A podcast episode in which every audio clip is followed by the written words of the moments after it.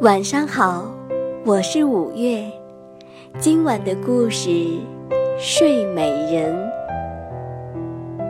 从前有一个国王，他和皇后结婚很久了，可是都没有生孩子，因此他们俩都渴望有一个孩子。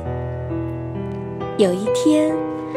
皇后在湖边洗澡的时候，出现了一只青蛙，对皇后说：“你将会生一位公主。”不出一年，皇后果然生了一位公主。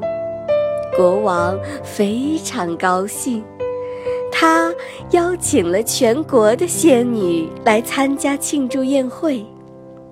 但是，仙女一共有十三位，而仙女用的银盘子只有十二个，因此国王就没邀请一个坏心的仙女。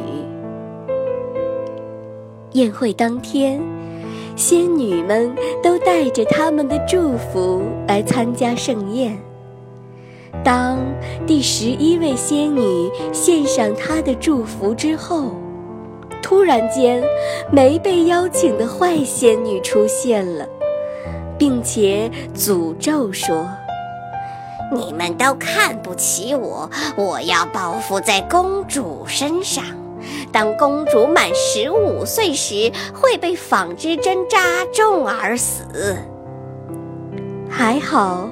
第十二位仙女说：“大家放心，公主不会死，但要昏睡一百年。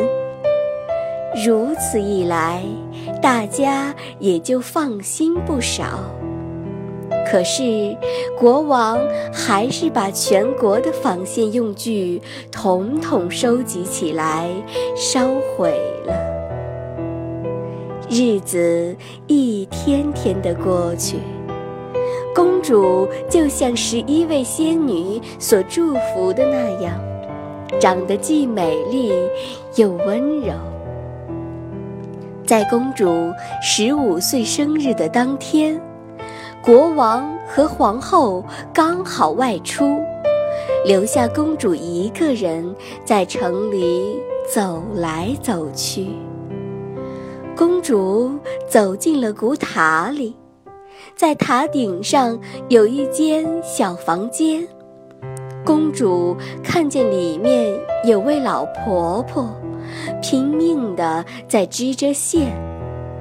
公主没见过纺线工具，于是不知不觉地伸出手来，却被纺线针扎中了。突然，公主昏沉沉地倒在地上睡着了。当公主睡着的时候，城堡里所有的东西都睡着了，花园里的鸟、猫，就连壁炉中的火都神奇地睡着了。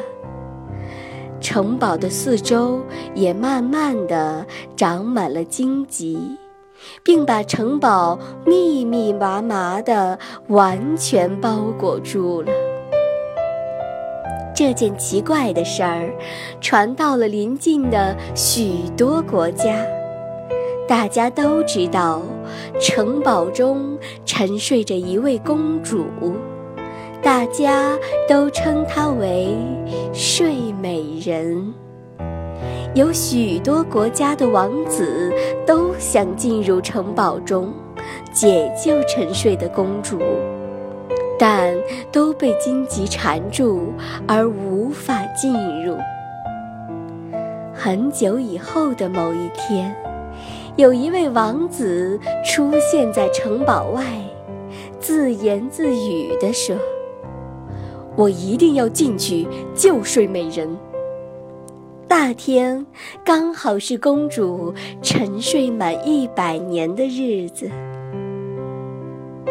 奇妙的事儿发生了，包围在城堡四周的荆棘好像邀请王子一般，慢慢的自动张开了。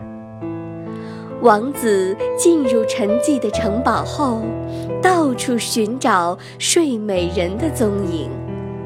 最后，他来到古塔，爬上了最顶端的房间。一打开门，那不就是睡美人吗？王子望着沉睡中的公主，忍不住亲了她一下。就在这时候，公主竟睁开了她水汪汪的大眼睛，目不转睛地注视着王子。公主醒过来以后，国王和皇后、城堡中的其他人也都相继地醒过来了。小鸟飞回了原野，壁炉中的火又重新熊熊地燃烧起来。士兵、厨师和仆人也都醒来，开始工作了。过了不久，睡美人和王子结婚了，从此过着幸福快乐的日子。今天的故事讲完了，宝贝，晚安。